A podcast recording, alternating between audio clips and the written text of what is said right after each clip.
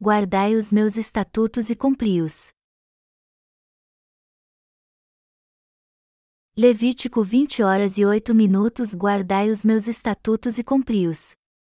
Eu sou o Senhor, que vos santifico. Eu sou grato por estar aqui hoje e poder pregar a palavra de Deus. Eu sei que não é fácil para vocês sentar no chão para me ouvir pregar algo que talvez já tenham ouvido. Então eu agradeço a vocês pela sua paciência. Nós teremos este culto hoje e outro amanhã de manhã, onde encerraremos este encontro de avivamento. No outro dia teremos culto em nossa igreja com o povo de Deus, louvaremos a Ele e o adoraremos. Na segunda vamos orar pelas almas perdidas, sairemos em busca delas e faremos muitas outras coisas. Também temos que pregar o Evangelho na Coreia do Norte o reverendo Kim e eu não estamos muito a par do que vem acontecendo no mundo, mas segundo o que ouvimos recentemente, acho que chegou a hora de pregarmos o Evangelho na Coreia do Norte. Dizem que este país está à beira de um colapso. Esta semana eu preguei sobre os estatutos de Deus, que são as leis que ele instituiu. Eu pensei muito e acho que chegou a hora de pregarmos o Evangelho na Coreia do Norte, pois seu regime ditatorial cruel está acabando com o povo e levando o país a uma crise social sem precedentes. Reverendo Kim, vamos à Coreia do Norte assim que pudermos. Cada um vai levar apenas uma mochila, uma barraca e 50 Bíblias. Vamos unir nossas forças, e quando chegar a hora, não somente nossos pastores, evangelistas e suas esposas irão lá, mas também todos os nossos irmãos que receberam a remissão de pecados. Temos que ir com toda a coragem, pregar ao povo norte-coreano que Jesus Cristo apagou todos os seus pecados, e que Ele é Deus e supre todas as suas necessidades, não Kim Jong. Os norte-coreanos receberão a remissão de pecados quando ouvirem o Evangelho, pois seu coração ainda não foi corrompido com as falsas doutrinas do cristianismo moderno. Quando pintamos, a primeira pincelada que damos na tela é muito importante. E eu tenho certeza de que se pregarmos o Evangelho de uma maneira bem clara para os norte-coreanos, eles certamente receberão a remissão de pecados. Há muitos falsos ensinamentos religiosos hoje em dia, assim como há diversos produtos falsificados. E o número destes tem superado inevitavelmente o de produtos originais, e alguns deles são até melhores do que os originais. Hoje eu comi arroz com óleo de gergelim no café da manhã, e a esposa do reverendo Kim me disse que o óleo é genuíno. Eu fiquei indignado quando soube que algumas pessoas inescrupulosas estão falsificando até o óleo de gergelim. No Antigo Testamento, os vendedores não podiam enganar seus clientes senão sua reputação seria arruinada. As notícias se espalhavam rápido porque todos se conheciam. Mas o advento da indústria levou muitos comerciantes a falsificar seus produtos. Por exemplo, o óleo de gergelim antes era feito de um modo caseiro e podíamos confiar no seu processo de produção. O maquinário moderno mudou tudo isso, pois começou a produzir em larga escala. Ao que parece, hoje em dia é fácil fazer óleo de gergelim falsificado misturando a ele um tipo de óleo inferior e produtos químicos. É difícil acreditar no que as pessoas fazem para ganhar dinheiro, nos esquemas inescrupulosos tramados por elas para alcançar seu objetivo. De que adianta ganhar dinheiro de modo tão desonesto assim? O que eu queria falar era dos falsos evangelhos, mas acho que divaguei um pouco. De todo modo, chegará o dia em que iremos à Coreia do Norte para pregar o verdadeiro Evangelho. Devemos renovar nossas forças então, apertar os cintos e calçar os sapatos. Temos que nos preparar com sabedoria agora para que quando chegar a hora possamos aproveitar a oportunidade, ir para a Coreia do Norte e pregar o Evangelho ali. Se conseguirmos ir e fizermos isso, muitos receberão a remissão de pecados. Assim como o povo de Israel entrou na terra de Canaã e se estabeleceu ali, embora a terra já fosse habitada por outras tribos, se levantarmos a bandeira e marcarmos território, tudo será nosso. É claro que eu não estou falando de tomar posse de alguma parte do território norte-coreano, e sim de pregarmos o Evangelho ali. Deus os enviará a nós para que possamos pregar o Evangelho para eles. Devemos ter uma visão bem clara da fé em nossa vida. Precisamos ter um plano para o futuro, pensar no que podemos fazer nos anos que virão, como plantar uma igreja na primavera e ver quando poderemos pregar o Evangelho na Coreia do Norte. E não é fácil fazer isso. Na verdade, é algo muito difícil. É nestas horas que precisamos de mais obreiros de Deus. Temos que nos preparar para o futuro então. Temos que planejar nossa ida à Coreia do Norte para ali pregarmos o Evangelho, assim como fizemos aqui na Coreia do Sul. Há muitos lugares aqui onde não há uma igreja nossa. Nossos evangelistas têm se esforçado para encontrar lugares onde podemos plantar igrejas.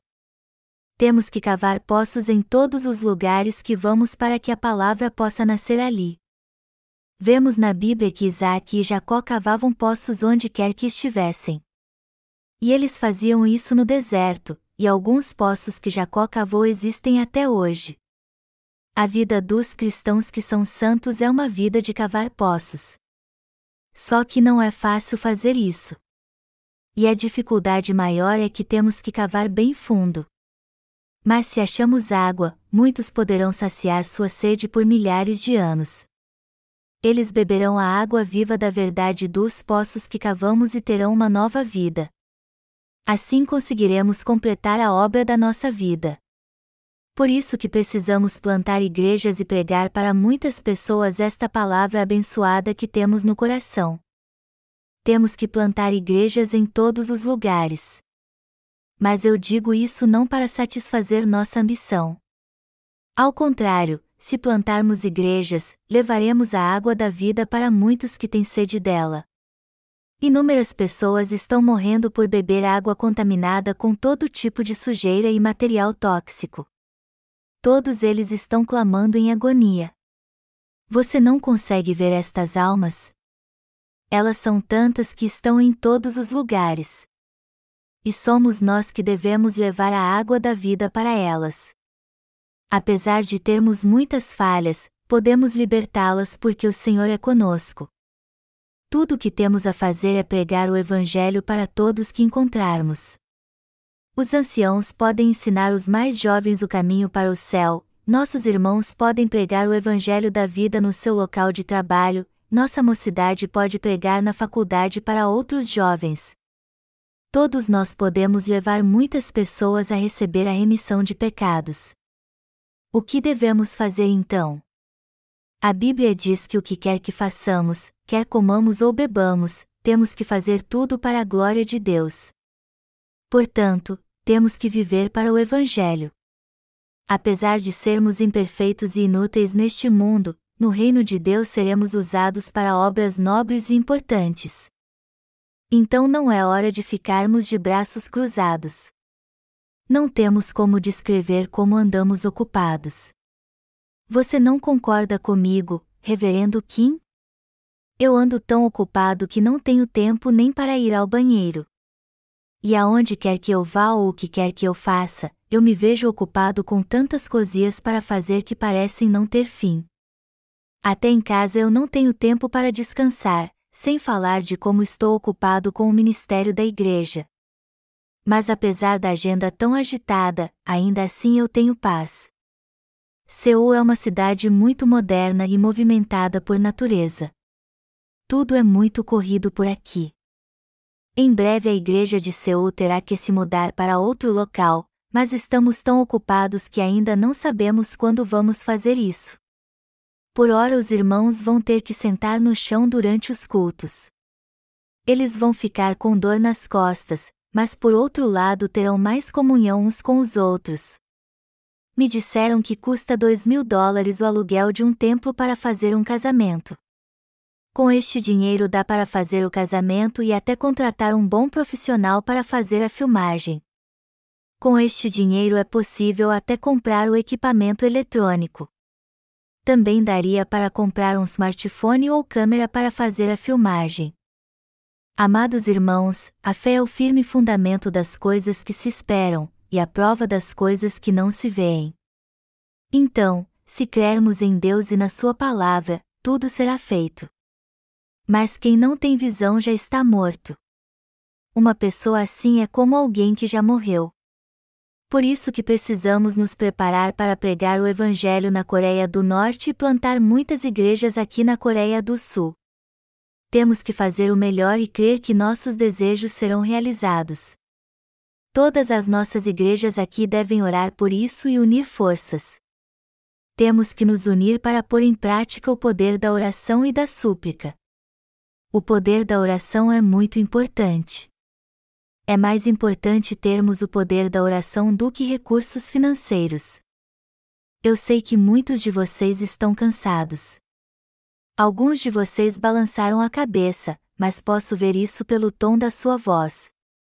Durante o culto matinal eu percebi que a voz de muitos de vocês estava cansada. Isso mostra claramente o quanto vocês estão cansados. Nosso tempo de comunhão que tivemos ontem à noite foi tão maravilhoso que fomos até as duas horas da manhã. Aí aproveitamos para comer macarrão instantâneo. E como vocês estão aqui para o culto matinal, eu vejo o quanto estão cansados. Eu fiquei muito feliz de termos ficado conversando até tarde e rindo bastante. Eu não sabia que macarrão instantâneo era tão gostoso às três horas da manhã. Eu não costumo comer isso, mas tenho comido bastante desde que cheguei a Seul para o encontro de avivamento. Já que todos iam comer macarrão instantâneo, eu ficava sem jeito de pedir outra coisa. O mais importante, porém, é que eu creio que devemos fazer tudo juntos, seja o que for. Eu estou tão feliz de poder pregar a palavra para vocês neste encontro de avivamento que me sinto bem física e espiritualmente e meu coração está cheio do Espírito Santo. É claro que eu me sinto cansado quando acordo de manhã, mas ainda assim fico feliz porque estou cheio do Espírito Santo. Temos que compartilhar tudo e ser um só em tudo que fizermos. Temos que fazer tudo juntos, em unidade. Tente comer macarrão instantâneo sozinho e você vai ver que não tem graça nenhuma. Você vai se sentir cheio, mas não satisfeito.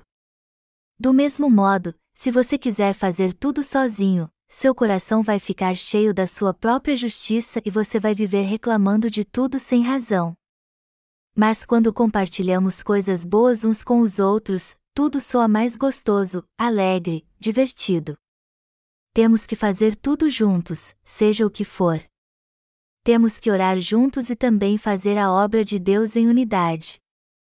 Eu peço a vocês que abram seu coração, pois todos nós temos que andar juntos. O irmão Doshun deve estar com algum problema de vista, pois fica esfregando os olhos o tempo todo. Ou talvez ele não tenha dormido bem esta noite. Seja como for, eu peço a vocês que aguentem mais um pouco, pois agora vou pregar a palavra de Deus. Eu disse há pouco que devemos ter visão em tudo o que formos fazer. E hoje eu quero analisar os estatutos de Deus, nosso tema desta semana. Os estatutos instituídos por Deus. O texto que lemos no início é Levítico 20 horas e 8 minutos, que diz: Guardai os meus estatutos e cumpri-os.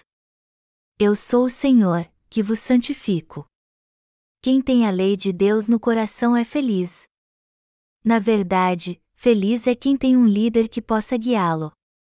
Quem tem Deus ao seu lado é muito feliz.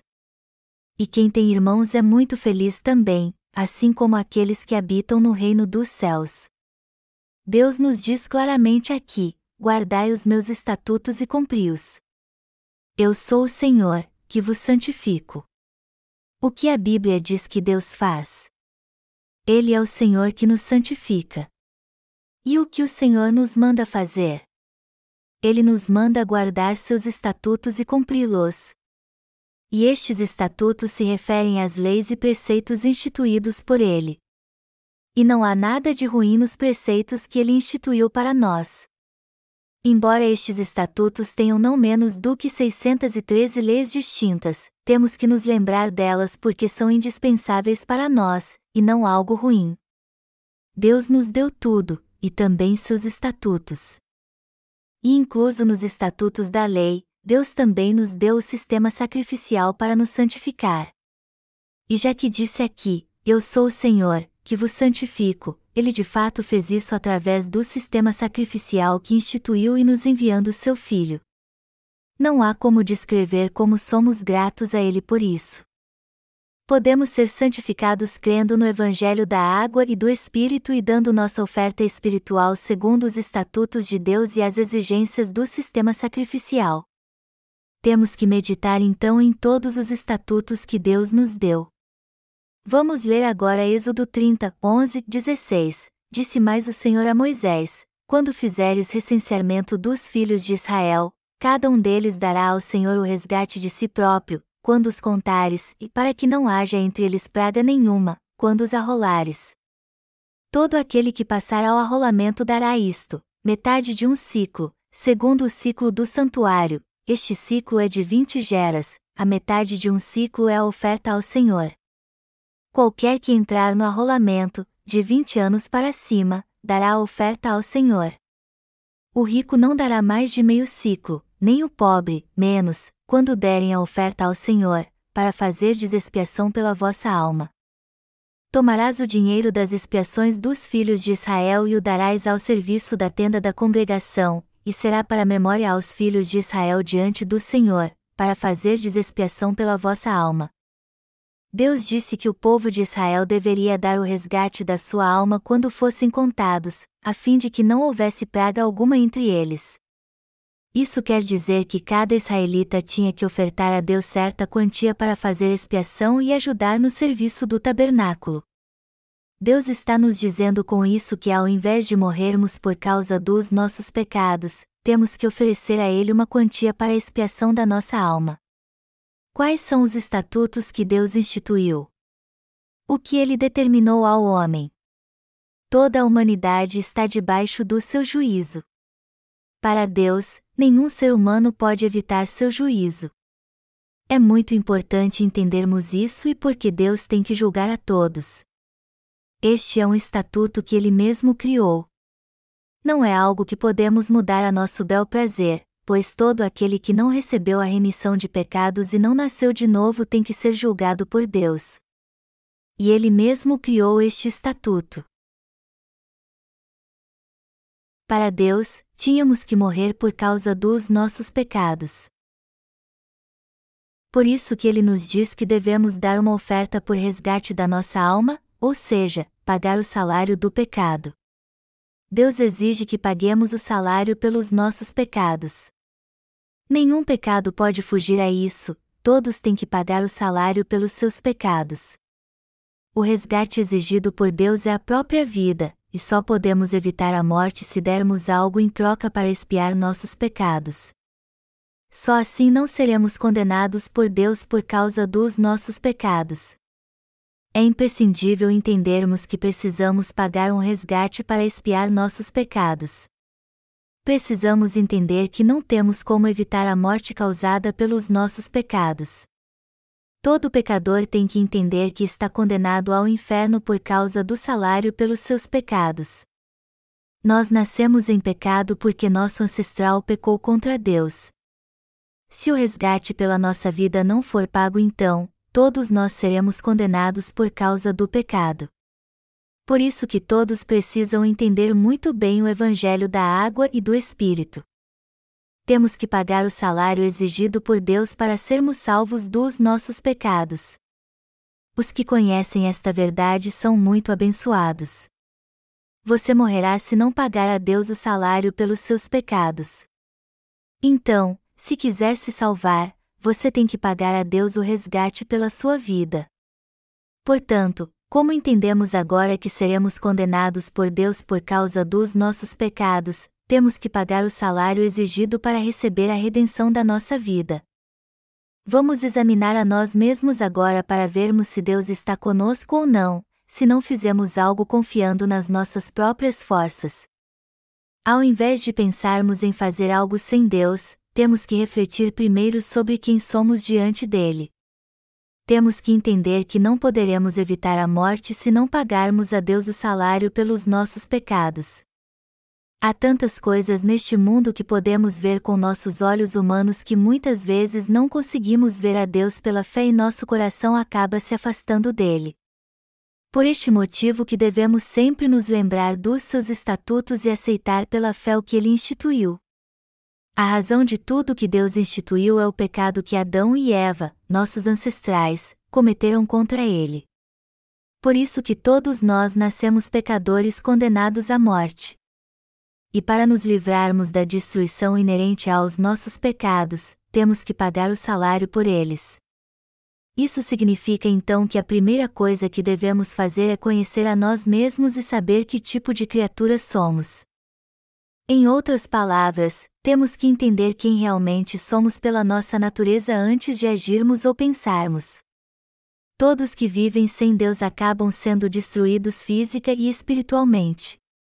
Está escrito em Salmos 49, 20 que o homem, revestido de honrarias, mas sem entendimento, é, antes, como os animais, que perecem. E como a palavra diz aqui, todos que não têm conhecimento de Deus são como os animais que perecem. Eu não sei quanto a você, mas eu guardo os estatutos de Deus dentro do coração. Se a maneira que Deus criou para nos salvar fosse injusta, não haveria necessidade alguma de o seguirmos. Não teríamos nenhuma segurança e muito menos saberíamos quando ele se sentiria ofendido e nos lançaria no inferno. Mas não foi isso que ele fez. Ao criar seus estatutos, Deus cumpriu tudo e nos salvou exatamente como prometeu em Sua palavra. A lei da salvação é imutável, e esta lei é a verdade da água e do Espírito é a lei da salvação que Deus instituiu de uma forma justa. Como é maravilhoso termos um estatuto tão claro e objetivo. E a justa e perfeita salvação de Deus pertence a nós, assim como a Sua palavra. Deus disse que devemos pagar o resgate pelos nossos pecados. Ele disse que devemos dar metade de um ciclo para fazermos expiação por nós. Não sabemos exatamente o que era um ciclo para o santuário, mas sabemos que tanto um ciclo como metade de um eram unidades monetárias. E das suas, Deus disse que devemos dar a metade. Também disse que o rico não daria mais, nem o pobre daria menos.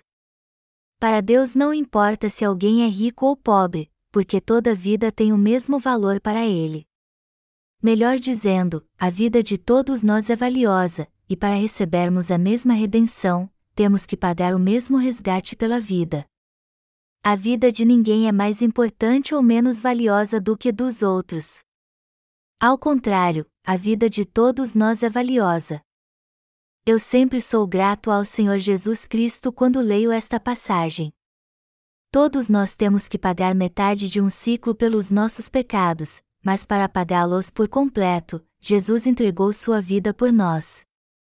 Amados irmãos, este é o estatuto criado por Deus. Na nossa humanidade, podemos até pensar por que o rico e o pobre devem pagar o mesmo preço a Deus pelo resgate. Faria mais sentido para nós se o rico pagasse mais e o pobre, menos, não é verdade? Mas Deus firmou um preço único para ricos e pobres, a fim de que todos pagassem o mesmo resgate. Deus criou este estatuto para não crermos ou pensarmos da nossa maneira. Melhor dizendo, no que diz respeito à remissão de pecados, não devemos pensar assim e achar que de alguma forma Deus fará vista grossa, eu creio em Jesus como meu Salvador e levo uma vida de retidão. Eu também dou muitas ofertas e contribuições na minha igreja, guardo o domingo do Senhor, e procuro ser reto e justo perante Ele eu tenho certeza que Deus levará isso em conta e não olhará para os meus erros. E já que eu faço tudo isso, eu tenho certeza que não preciso conhecer a palavra de Deus e crer nela tanto assim. Eu só preciso crer de alguma forma, pois assim Deus olhará somente para minha devoção e nada mais. Mas isso é um grande erro. Jesus de fato nos salvou, então ninguém pode acrescentar nada à obra que ele realizou, bens e devoção neste caso também não valem nada. Só podemos ser salvos se crermos que Deus nos salvou através do Evangelho da água e do Espírito. Por isso que sou grato a Ele por ter criado seus estatutos da maneira que Ele fez, pois assim Ele não exige muito de nós para nos salvar. Nosso Deus é fiel e justo. E quando nos promete algo, Ele cumpre com toda a certeza. Nós somos fracos, Deus não. Como é fabuloso nosso Deus!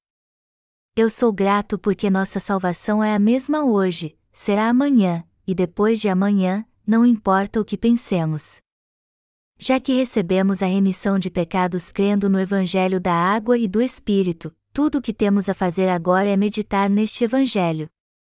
Palavras não podem descrever como somos gratos a Deus por ter dado uma bênção tão maravilhosa a pessoas que não a mereciam, como nós. Como é maravilhoso ter um Deus que nunca muda. O que aconteceria se tivéssemos um Deus inconstante? O que aconteceria se a lei da salvação mudasse de um dia para o outro? Seria impossível alguém ser salvo. Por isso que Deus nos deu o evangelho da água e do espírito como a lei da salvação. No entanto, muitos cristãos acham que receberam a salvação só porque a pediram a Deus com seus lábios. Mas a verdade é que nenhum deles foi salvo. Essas pessoas fazem tudo sozinhas e ainda acham que receberam a remissão de pecados. Mas isso não passa de uma fé criada por eles e que não tem nada a ver com o que Deus instituiu. Por isso que os estatutos que Deus criou são bem claros, pois sabia muito bem que o ser humano, criado por ele, procuraria a salvação do seu próprio jeito. Como testemunha de Deus, eu posso dizer e provar que ele de fato nos salvou a todos, pois todos podem ler isso na palavra de Deus e crer isso também. A única coisa que jamais mudará é que podemos crer na palavra de Deus. Então, tudo o que temos a fazer é crer nela e viver segundo os estatutos criados por Deus. E eu sou muito grato ao Senhor por esta oportunidade. O Senhor pede um resgate no texto que lemos acima para ser usado no serviço da tenda da congregação. Isso quer dizer que quando os israelitas pagavam o resgate, ou seja, quando eles davam metade de um ciclo a Deus, este dinheiro era usado na tenda da congregação. E este estatuto se aplica a nós também. Em outras palavras, Deus está nos dizendo que também devemos dar um resgate para ser usado na sua obra. Nosso Senhor já pagou o resgate pela nossa vida, até o ciclo que deveríamos pagar e nossa vida foi salva graças a este pagamento. Você e eu temos uma dívida eterna com o Senhor. Por isso que ele nos disse que devemos dedicar nossa vida a ajudar os outros a receber a remissão de pecados. Então todos nós que fomos salvos temos que dedicar nossa vida à obra de Deus. Nada mais justo do que todo aquele que recebeu a remissão de pecados através do preço que Jesus pagou com sua própria vida ofereça sua vida a Deus e dedique a sua obra e à sua igreja. Já que Deus pagou o preço pela nossa vida, a quem mais devemos nos dedicar? Devemos nos dedicar somente à obra do Senhor. Nossa vida é tão valiosa que Deus pagou o preço por ela com sua própria vida. Sendo assim, não podemos desperdiçar uma vida tão valiosa em algo sem valor. Por isso que Deus disse que devemos nos dedicar ao serviço no tabernáculo. Isso significa então que Ele nos usará como valiosos instrumentos. Nosso Deus nos usa como valiosos instrumentos. Jesus mandou os discípulos buscarem um jumentinho e quando o encontrassem e dissessem ao dono: o Senhor precisa dele. Quando o jumentinho crescesse, tudo o que ele iria fazer era levar cargas pesadas para o resto da vida. Mas o Senhor o libertou do seu jugo e o usou para uma boa causa ao entrar em Jerusalém montado nele. E o Senhor também nos usa para boas causas. Ele nos salvou de todos os nossos pecados ao pagar o preço por ele com sua própria vida. Ao fazer isso, ele nos livrou do jugo pesado deste mundo e agora nos usa para o serviço do tabernáculo, ou seja, para salvar almas. Que bênção maravilhosa!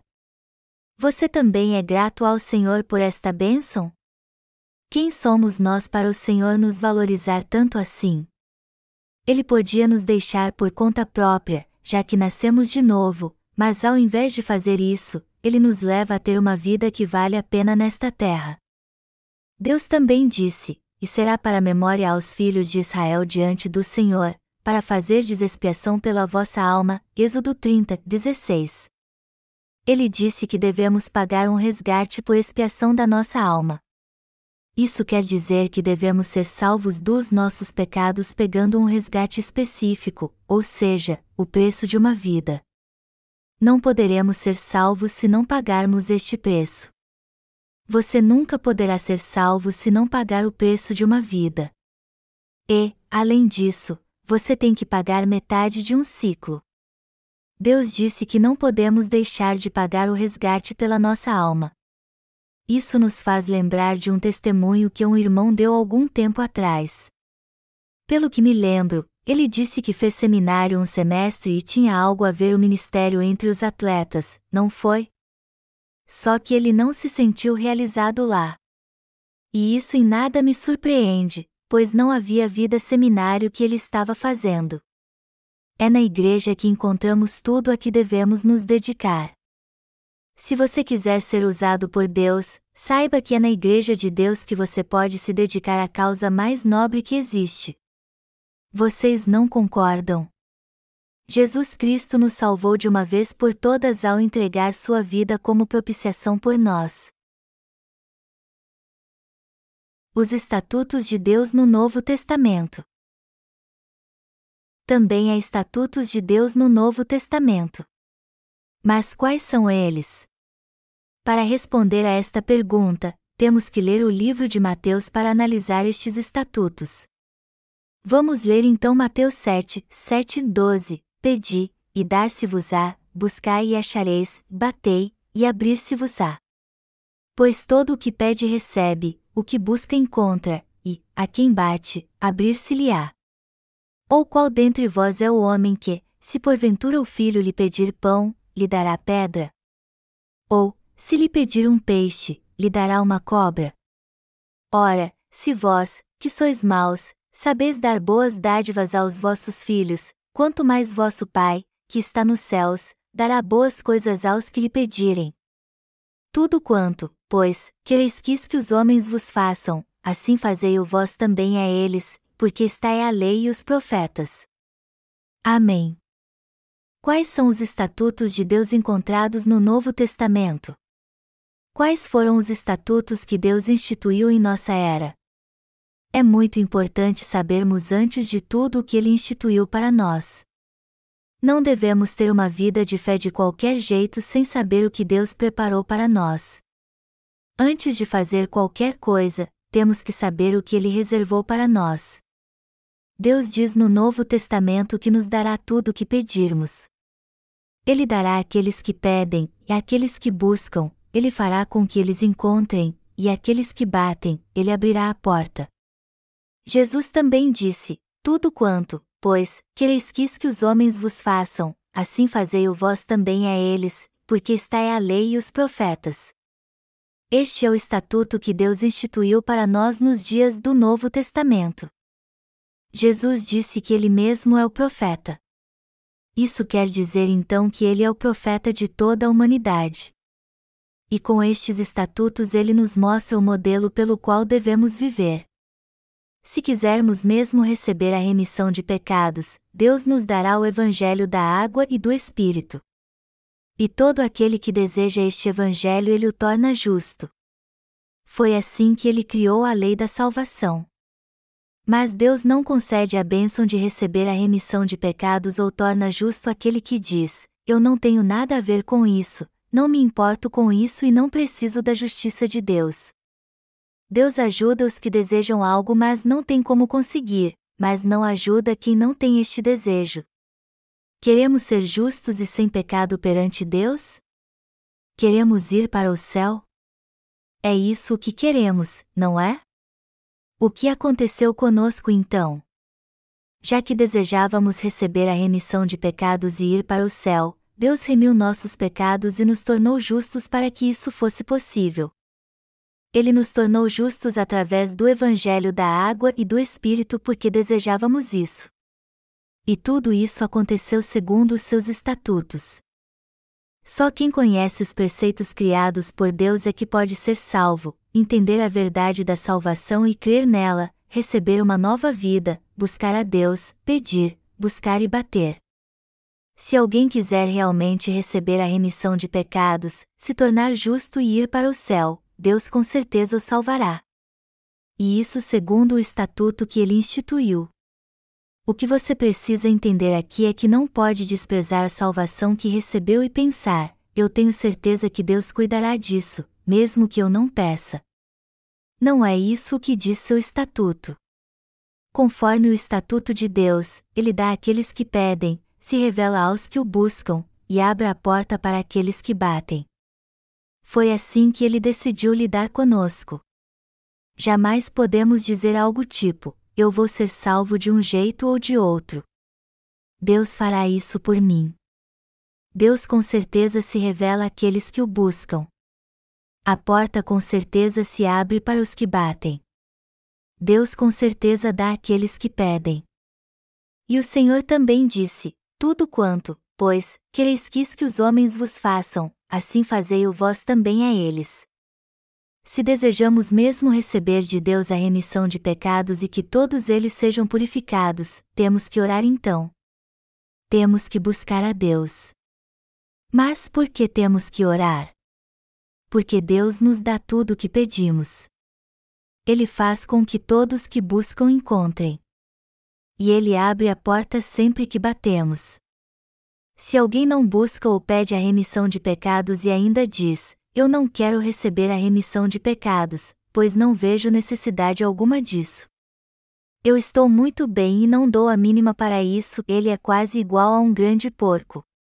Foi nesta gente que Jesus pensou quando disse que não devemos jogar pérolas aos porcos. Mateus 7 horas e 6 minutos. Se alguém tem um coração cheio de pecados mas não deseja receber a remissão deles, por mais que Deus lhe dê sua preciosa palavra, ele não reconhecerá seu valor. Estas pessoas são como porcos. Será que elas sabem o valor de uma pérola? Claro que não. Por isso que pisam nela. A palavra de Deus diz que devemos salvar todos que estão afundando no pecado. E como levamos uma vida de fé perante Deus, temos sempre que buscar sua ajuda em oração. Deus nos dá quando pedimos, abre a porta quando batemos, e faz com que encontremos quando batemos. Não é verdade que Deus nos responde até mesmo quando não oramos? Por isso que precisamos entender os preceitos que Deus preparou para nós. E tudo o que ele faz é segundo os seus preceitos. Deus não age do jeito que achamos que ele vai agir. Ele é imutável, irredutível e assim também são os preceitos de Deus e a sua justiça. Mas se orarmos, Ele com toda certeza nos responderá. Você quer receber a remissão de pecados, não quer? O que você precisa fazer então? Já que deseja isso de coração, você tem que orar por isso. E quando ouvir sua oração, Deus apagará todos os seus pecados através do sistema sacrificial da expiação em Jesus Cristo. Quando desejamos de coração ser justos e pedimos a Deus, Ele torna isso uma realidade em nossa vida. Mas não podemos esquecer que Deus só nos torna justos quando desejamos isso de coração. Adorar a Deus e viver pela fé conhecendo os estatutos de Deus é muito diferente do que tentar levar uma vida de fé sem conhecimento. Deus está nos dizendo aqui: podem me pedir tudo. Eu tenho muitas coisas guardadas para vocês. Eu tenho tanto para dar. E eu darei tudo o que vocês pedirem. Mas vocês precisam pedir primeiro, pois só assim eu lhes darei. Portanto, temos que pedir. O preceito da oração é simples. Tudo o que temos a fazer é pedir, buscar e bater, como Jesus disse: Pedi, e dar-se-vos-á, buscai e achareis, batei, e abrir-se-vos-á, Mateus 7 horas e 7 minutos. É muito simples, não é? Deus nos dará se pedirmos, mas se não pedirmos, Ele não nos dará nada. Ele nos dará tudo o que pedirmos. Por isso que devemos orar. E esta é a razão pela qual devemos orar. Temos que orar a Deus porque isso é o que Ele quer que façamos. Este estatuto é uma grande bênção para nós. Uma nação não pode existir sem lei. Os estatutos da lei são imprescindíveis. Se somos o povo de Deus, temos que conhecer sua lei e obedecê-la. É indispensável para nós conhecer o estatuto da lei. E quem o conhece é ousado, organizado e sábio para Deus. Por outro lado, quem não conhece sua lei não sabe o que fazer ou como conduzir sua vida. Precisamos conhecer a lei de Deus, ou seja, seus estatutos que nos guiam. Ninguém pode levar uma vida de fé do seu próprio jeito e sem conhecer os estatutos de Deus. Os pecadores se tornam justos quando buscam a Deus e Ele atende seu pedido. E a palavra confirma que o Senhor nos tornou justos quando ainda éramos pecadores, quando pedimos isso a Ele. Por isso que é muito importante conhecermos a lei antes de tudo. Já que somos o povo de Deus, temos que viver debaixo da sua lei. Se isso não acontecer, seremos iguais a todo mundo. Temos que conhecer os estatutos da lei e ser guiados por eles. E é debaixo destes estatutos que devemos viver. Só assim estaremos seguros e teremos uma vida abençoada. Nunca devemos tentar levar uma vida de fé sem a lei. A Igreja de Deus preza os estatutos da lei. Por exemplo, temos que ser um só com os líderes da Igreja como servos de Deus que somos. A lei de Deus diz que devemos unir nosso coração com os servos da sua justiça. Este é um estatuto criado por Deus. Os servos de Deus não são perfeitos, mas não devemos ficar falando por trás deles e criticando-os só porque eles têm falhas, pois Deus disse que jamais seremos abençoados se fizermos isso. É tão maravilhoso termos comunhão uns com os outros, como diz Salmos 133, 1, ó. Como é bom e agradável viverem unidos os irmãos. Apesar de todos nós sermos falhos, Deus fará com que seus servos remidos nos guiem pelo caminho da justiça se caminharmos em unidade com nossos irmãos. Deus nos guiará pelo caminho dos justos por amor ao seu nome e é justamente por causa do seu nome que ele nos guia neste caminho. Devemos ter fé e unir nosso coração. Quer vivamos ou morramos, temos que ser um só. Jamais devemos ser soberbos e humilhar as pessoas para nos exaltar. As igrejas deste mundo estão cheias de pessoas assim. Mas jamais devemos permitir que isso aconteça na Igreja de Deus.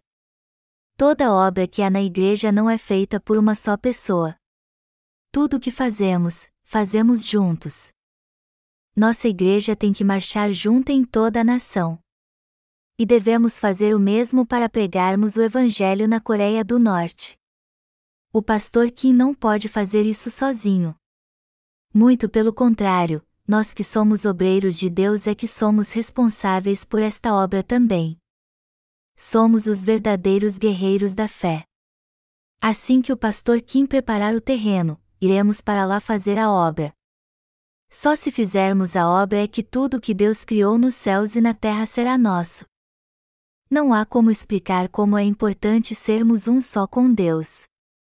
Seja como for, temos que procurar fazer a vontade de Deus juntos, pedir, buscar e bater ao longo da caminhada. Só assim seremos abençoados. Este é o estatuto que Deus criou para nós. E temos que seguir ao pé da letra tudo o que Ele instituiu para nós, caso contrário seremos amaldiçoados. Buscar fazer o bem e confiar nas próprias forças é algo totalmente inútil.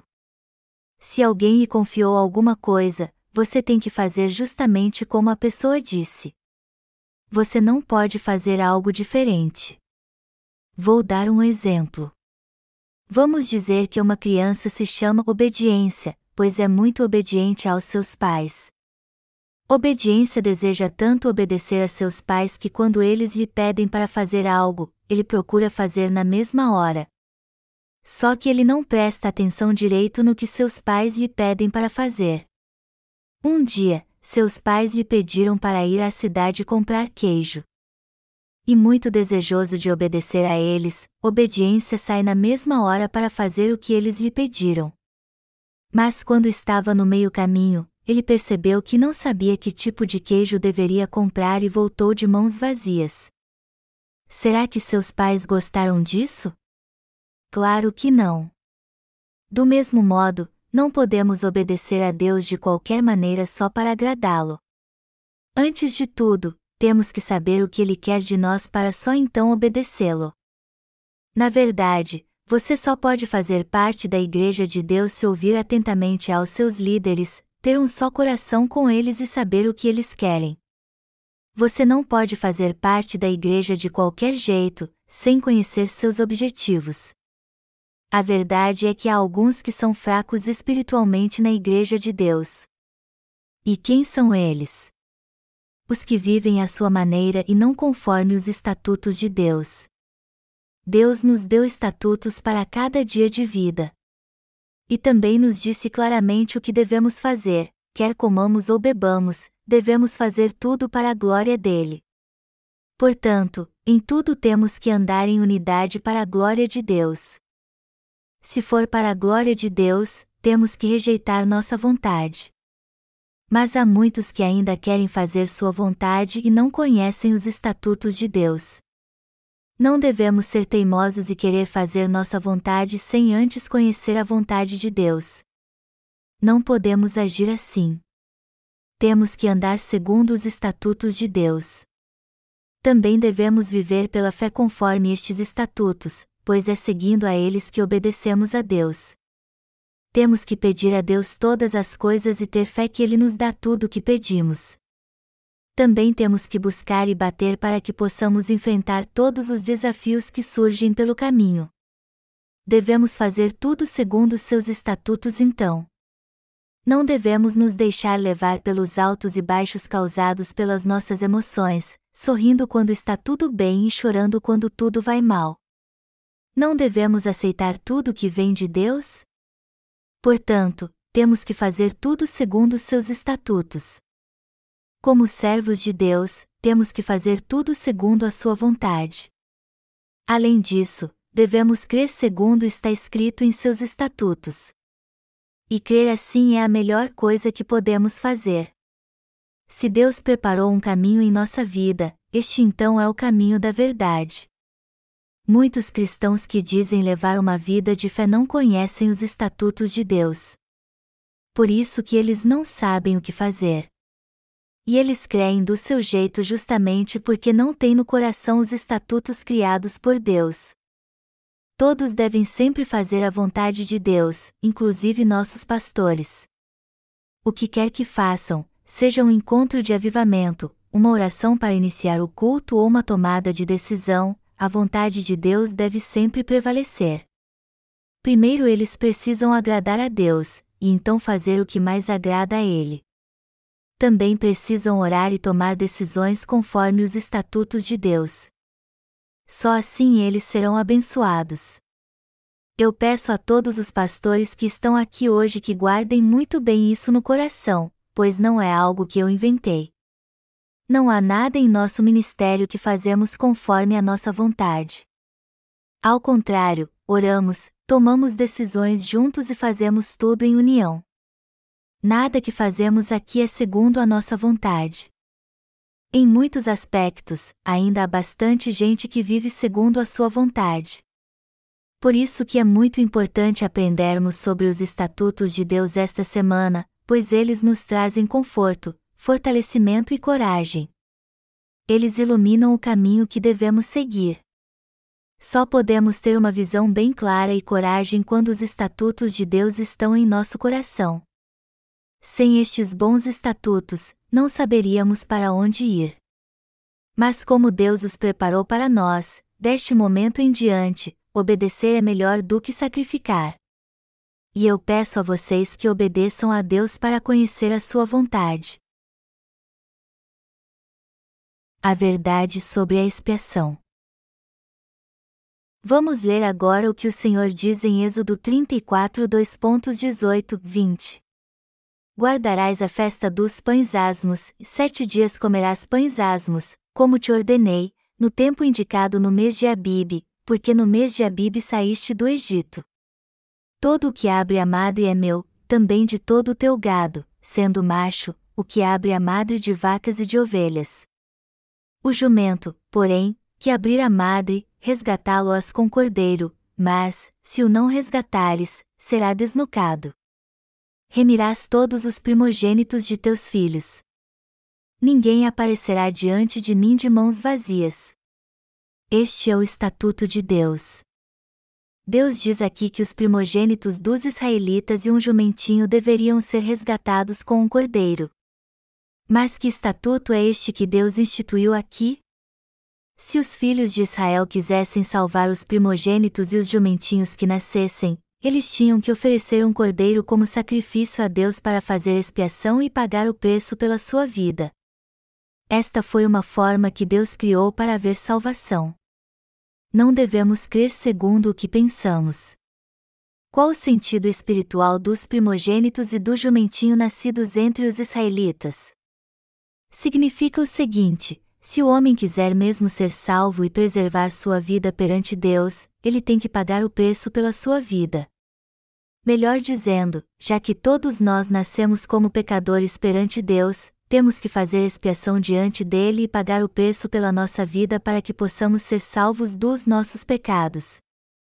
Só assim nossa vida será salva.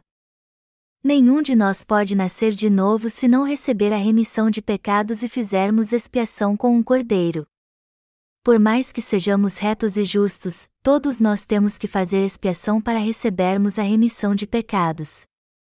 Mas o que acontecerá se não a recebermos? Deus diz aqui que mataria o primeiro jumentinho que nascesse. E este é o estatuto que ele criou para remir os primogênitos sacrificando um cordeiro. Segundo a tradição, a genealogia de uma família acabava quando morria o primogênito.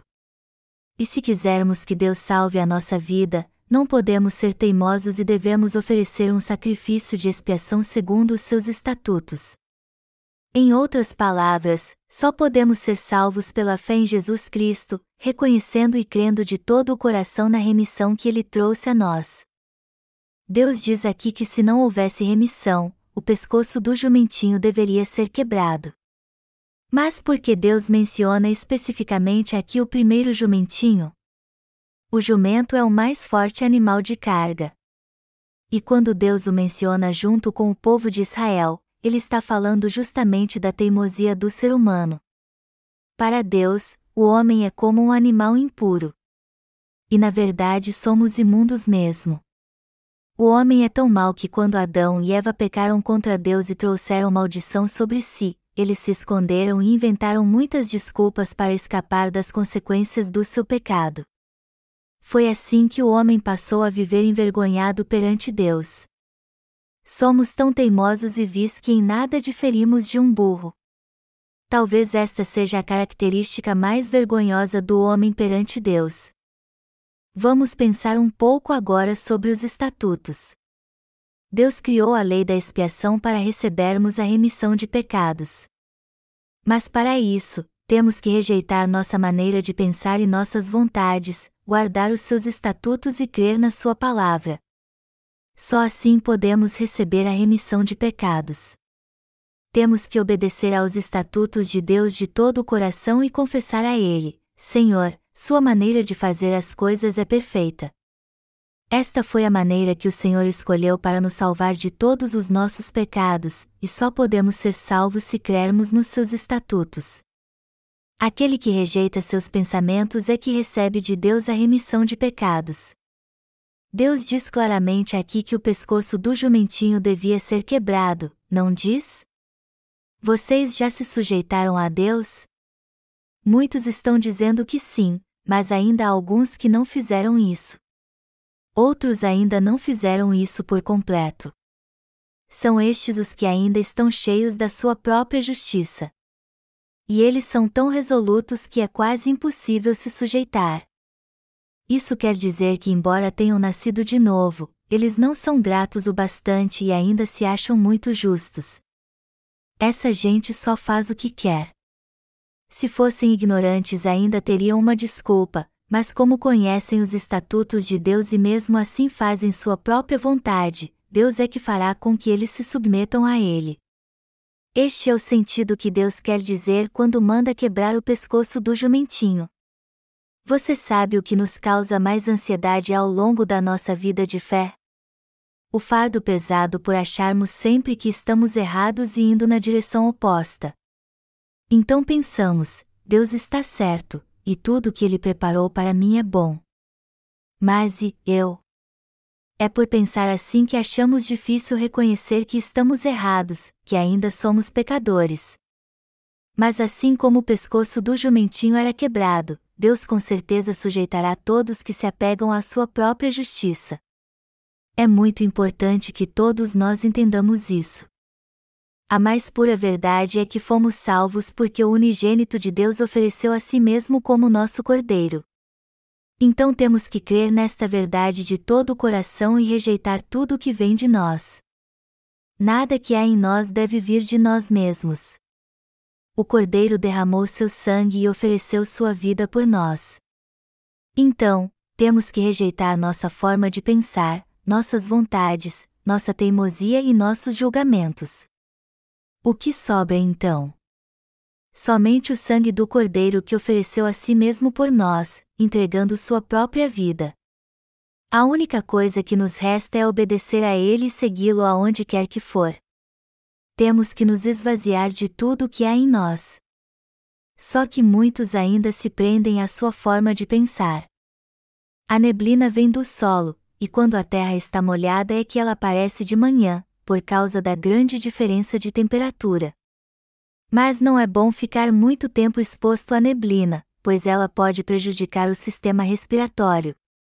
Ela também faz mal às plantas.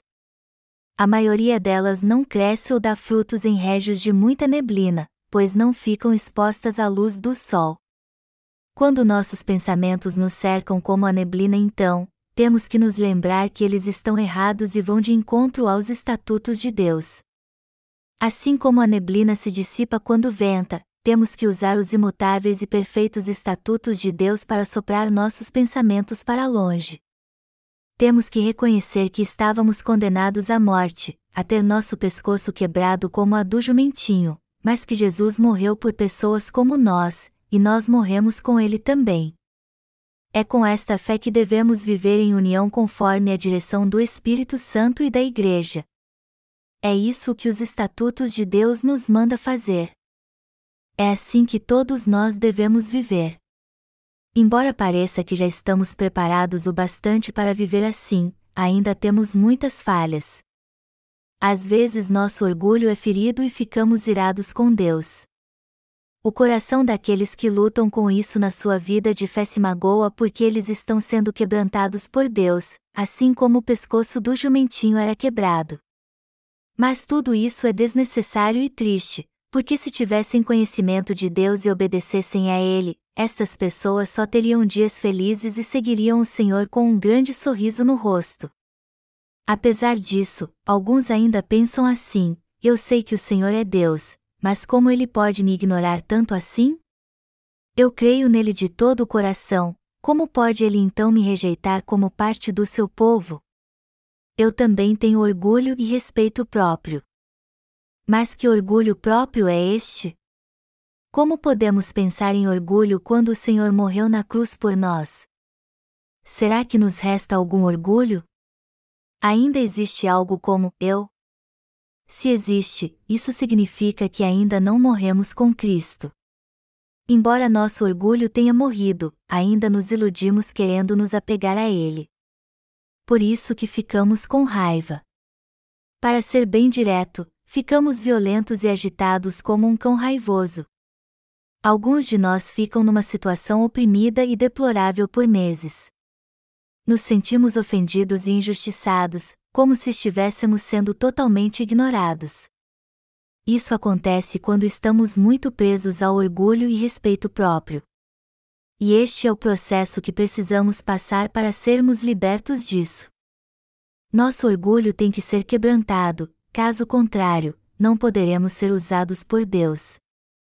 Todos que ainda retêm seu orgulho ainda não receberam a redenção de Deus. Mas se alguém deseja de fato levar uma nova vida com o Senhor e salvar sua vida, ele tem que ser quebrantado assim como o pescoço do jumentinho era quebrado. Mas nós que recebemos do Senhor uma nova vida já tivemos nosso pescoço quebrado. Nosso orgulho já não existe mais. Onde está nosso orgulho? Onde está o orgulho do nosso velho homem? Onde estão nossos próprios pensamentos? Éramos seres tão miseráveis que se Jesus Cristo não tivesse morrido por nós, todos nós seríamos lançados no inferno, sem exceção.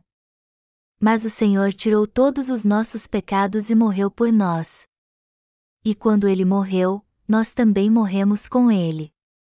Fé é crer em Jesus segundo os estatutos de Deus, esta é a verdadeira fé. Fé é aceitar tudo o que Deus fez por nós, reconhecer a obra da salvação e crer nela. De fato é uma grande bênção quando Deus governa nossa vida. Temos que obedecer a Ele então ao invés de tomar nossas próprias decisões. Só assim você poderá nascer de novo e fazer parte da Igreja dos Nascidos de Novo. No entanto, nosso pescoço tem que ser quebrado para que a Igreja seja estabelecida da forma correta. E nosso Senhor já fez isso conosco. Ele acabou com nosso eu e nos salvou. Mas apesar disso, alguns ainda insistem em ter orgulho próprio e são enganados por Satanás, que os leva a pensar que ainda não morreram para Cristo. Você acha que sofre sozinho? Você está muito enganado então. Não somos mais aquela velha criatura. Quando reconhecer tudo isso, você conseguirá obedecer ao Senhor e guiar seus irmãos da maneira correta. E quando eles seguirem seus passos mas não conseguirem se quebrantar, você poderá dizer a eles: tudo isso está em sua mente. Mas seu orgulho não está mais aí. Isso não passa de teimosia, algo da sua mente. O que a palavra de Deus diz sobre isso? Diz que nosso velho homem já morreu. Por mais que sejamos teimosos e fiquemos irados quando nosso velho homem é ignorado, ele na verdade não existe mais. Mas só pode vencer tudo isso quem se quebranta. Mas como tudo na vida, é preciso se preparar para isso. É como ensinar as crianças a respeitar os mais velhos. E quando eles não fazem isso, você os castiga para que aprendam. Por fim, eles acabam respeitando os mais velhos. Do mesmo modo, você tem que se preparar se acha que não tem forças para se quebrantar. O mesmo princípio se aplica à nossa vida de fé. O primeiro passo é sempre o mais difícil, mas quando conseguimos fazer isso e nos acostumamos, daí por diante fica fácil seguir os estatutos de Deus. Mas você precisa se preparar para isso. É claro que seria mais fácil se houvesse alguém para prepará-lo ao invés de você fazer isso sozinho. E se você aprender com os justos que são líderes na sua igreja, será mais fácil se quebrantar e seguir os estatutos de Deus. Não há como expressar como é importante ser um só com Deus. E você ainda quer continuar sendo teimoso? Você tem que andar conforme os estatutos de Deus e compreender como eles são importantes. Quem conhece os estatutos é espiritualmente iluminado. Mas quem não os conhece, ao contrário, vive confuso e acaba se desviando por causa disso. No fim vira inimigo de Deus e dos justos. Nós fomos remidos segundo os estatutos de Deus. Por isso que devemos pregar o Evangelho de acordo com eles. Se você não conhece os estatutos e continua sendo teimoso, você não poderá pregar sobre eles. E se pregar falará do que lhe é próprio, e isso com certeza não será uma pregação. Muitos hoje dizem que estão pregando o Evangelho, embora não conheçam os estatutos de Deus. E muita gente renomada que tem servido a Deus também não os conhece. Todos devem fazer exatamente o que diz a Bíblia, seja o que for. E temos que guardar e praticar tudo o que Deus mandou, conforme seus estatutos e como ele mesmo nos diz em sua palavra: guardai os meus estatutos e cumpri-os. Eu sou o Senhor, que vos santifico. Levítico 20 horas e 8 minutos. Devemos caminhar como Deus nos mandou, rejeitando nossos desejos e nossos próprios pensamentos, por mais que alcancemos nossos objetivos ou não. O que mais importa para nós é andar segundo os estatutos de Deus e fazer tudo o que eles dizem. É assim que a obra de Deus é realizada e tudo o que fizermos será grandioso, embora tenha sido bem pequeno no início. Não adianta sermos teimosos e realizarmos algo grandioso para Deus, pois para Ele o que mais importa é que sejamos obedientes, mesmo que nossa obra seja pequena. Jamais devemos ser como aqueles que fazem tudo por conta própria, aqueles que só dão valor ao que querem, aqueles que levam uma vida de fé à sua maneira. De modo algum pense que podemos fazer tudo agora que recebemos a remissão de pecados, pois se fizermos isso, com certeza seremos condenados. Sem dúvida alguma pereceremos. Todo mundo conhece a parábola do filho pródigo, não é? Nessa parábola, um rapaz sai de casa e enfrenta todo tipo de dificuldade. E isso aconteceu porque ele não vivia segundo os estatutos de Deus. Todos podem se tornar filhos de Deus. Jesus apagou os pecados de todo mundo com o evangelho da água e do Espírito. Mas se não crermos nele como Deus mandou, nunca poderemos ser salvos e fazer parte do seu povo. E se não obedecermos a Deus conforme seus estatutos, não poderemos receber as bênçãos que Ele tem reservado para nós. Se estas bênçãos não estiverem ao nosso alcance, isso significa que não temos sido obedientes a Deus segundo Ele determina em seus estatutos. Vamos ler agora Êxodo 15, 22 e 26. Fez Moisés partir a Israel do Mar Vermelho, e saíram para o deserto de Sur, caminharam três dias no deserto e não acharam água. Afinal, chegaram a Mara e, todavia, não puderam beber as águas de Mara, porque eram amargas e por isso, chamou-se-lhe Mara. E o povo murmurou contra Moisés, dizendo: Que havemos de beber? Então, Moisés clamou ao Senhor, e o Senhor lhe mostrou uma árvore, lançou a Moisés nas águas, e as águas se tornaram doces. Deu-lhes ali estatutos e uma ordenação, e ali os provou, e disse: se ouvires atento a voz do Senhor, teu Deus, e fizeres o que é reto diante dos seus olhos, e deres ouvido aos seus mandamentos, e guardares todos os seus estatutos, nenhuma enfermidade virá sobre ti, das que enviei sobre os egípcios, e pois eu sou o Senhor, que te sara. Amém. Deus diz aqui: Eu sou o Senhor, que te sara. E Deus nos cura mesmo. Eu não uso muito esta passagem porque pessoas inescrupulosas e mentirosas a usam para invocar poderes sobrenaturais de cura. Mas é isso que o texto diz. Ao contrário, o que ele nos ensina é que o Senhor deu seus estatutos aos cristãos para que eles possam usá-los em sua vida cotidiana. E o Senhor diz aqui: fez Moisés partir a Israel do Mar Vermelho, e saíram para o deserto de Sur, caminharam três dias no deserto e não acharam água. Afinal, chegaram a Mara e, todavia, não puderam beber as águas de Mara, porque eram amargas e por isso, chamou-se-lhe Mara. O povo de Israel culpou a Deus por causa daquele infortúnio. Mas o Senhor havia dito claramente que eles deveriam seguir seus estatutos, pois eles existem para ser guardados. E embora alguns deles sejam amargos na nossa língua, não podemos deixar de guardá-los. Às vezes ouvimos palavras ao longo da nossa vida de fé que ferem nossos ouvidos. No entanto, o Senhor nos disse claramente que devemos observar os rituais da Páscoa e comer ervas amargas com carne de cordeiro. Eu vou parar de falar deste assunto agora porque ele é um pouco complexo.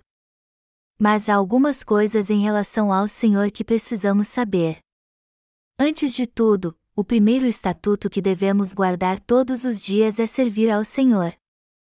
Segundo, temos que negar nossos próprios pensamentos e julgamentos e seguir os estatutos de Deus. Independente se o que pensamos está certo ou errado, temos que negar nossos pensamentos, conhecer os estatutos de Deus e obedecer exatamente o que eles dizem. Terceiro, temos que viver conforme estes estatutos. O Senhor nos diz claramente aqui que devemos conhecer os estatutos que Ele nos deu e viver de acordo com eles. O que o Senhor está nos dizendo? É justamente isso: se ouvires atento a voz do Senhor, teu Deus, e fizeres o que é reto diante dos seus olhos, e deres ouvido aos seus mandamentos, e guardares todos os seus estatutos, nenhuma enfermidade virá sobre ti, das que enviei sobre os egípcios, e pois eu sou o Senhor, que te sara. É imprescindível que os cristãos jamais esqueçam que violar os mandamentos e estatutos de Deus trazem enfermidades e maldição à nossa vida. E eu quero lembrar a vocês mais uma vez o que o Senhor disse: se ouvires atento à voz do Senhor, teu Deus, e fizeres o que é reto diante dos seus olhos, e deres ouvido aos seus mandamentos, e guardares todos os seus estatutos, nenhuma enfermidade virá sobre ti, das que enviei sobre os egípcios, e pois eu sou o Senhor, que te sara. Assim como o Senhor fez com que a terra produzisse espinhos e cardos, Ele também permite que tenhamos sofrimento, enfermidades e lutas em nossa vida. Todos que não guardam os estatutos criados por Deus passam por isso. Melhor dizendo, Deus permite que todos fiquem enfermos e passem por lutas, quer tenham nascido de novo ou não. No entanto, ele prometeu que se observássemos e guardássemos seus estatutos e mandamentos, ele nos livraria de todas as enfermidades que assolaram os egípcios, se relevaria a nós como o Deus que sara, e curaria todos nós. Você crê nesta maravilhosa graça de Deus? Amém. Aqui está o motivo pelo qual devemos guardar os estatutos e mandamentos de Deus, para recebermos suas bênçãos. Se desprezarmos os estatutos de Deus e seus mandamentos, a covardia tomará conta do nosso coração. Por outro lado, assim como está escrito em 1 João 5 horas e 14 minutos, e está é a confiança que temos para com Ele, que, se pedirmos alguma coisa segundo a Sua vontade, Ele nos ouve, Deus nos dará tudo se crermos. Por isso que é muito importante procurarmos fazer a vontade de Deus e viver segundo seus estatutos e devemos fazer isso porque ele prometeu abençoar seu povo. A pergunta que não quer calar é a seguinte então: já que recebemos a remissão de pecados, teremos uma vida de sofrimento e maldição ou guardaremos os estatutos de Deus e faremos a obra do Senhor para recebermos suas bênçãos? A resposta depende unicamente do nosso desejo de guardar ou não os estatutos de Deus. Se fizermos isso, receberemos todas as suas bênçãos em nossa vida e um dia estaremos com Ele. É disso que se trata os estatutos e mandamentos de Deus. Eu passei muito tempo esta semana falando dos estatutos e mandamentos de Deus e enfatizando-os bastante para iluminar o caminho pelo qual vocês podem receber suas bênçãos. Esta é a lei, a lei é a palavra de Deus, e ele deu a lei ao seu povo porque ela é totalmente indispensável para nós. Deus nos deu os estatutos da lei para que conhecêssemos nossos pecados e discerníssemos o bem e o mal. Por isso que tenho pregado bastante a palavra de Deus e falado sobre seus estatutos. Nosso conhecimento dos estatutos de Deus é tão parco e superficial que precisamos analisá-los em detalhes e mais profundamente. E quando fazemos isso é que entendemos que bênção maravilhosa são os estatutos que Deus nos deu. Mas se ele não tivesse feito isso, se não tivesse nos dado a lei, se não tivesse nos ensinado claramente como devemos viver para sermos salvos, nossa vida estaria totalmente arruinada. Não há como descrever como são abençoados os estatutos de Deus. Devemos ser sempre gratos ao Senhor por ter nos dado seus estatutos e nos ensinado a maneira correta de conduzirmos nossa vida jamais conseguiríamos alguma coisa se vivêssemos pelos nossos preceitos. Mas felizmente o Senhor nos deu seus preceitos. E foi inteiramente pela sua graça que ele nos deu seus estatutos para nos governar, nos ensinar como devemos viver, como devemos crer, e como devemos receber a remissão de pecados. E pela sua graça ele nos salvou segundo seus estatutos. Então eu peço a vocês que guardem os estatutos de Deus e os ponham em prática, assim como ele nos mandou fazer. Apesar de termos muitas falhas, Jesus Cristo já levou todos os nossos pecados. Então, apesar destas falhas, se guardarmos os estatutos de Deus e fizermos tudo em unidade com a Igreja, Ele certamente se revelará a nós, nos abençoará e nos guiará a todos. Devemos guardar os estatutos de Deus justamente porque somos seu povo.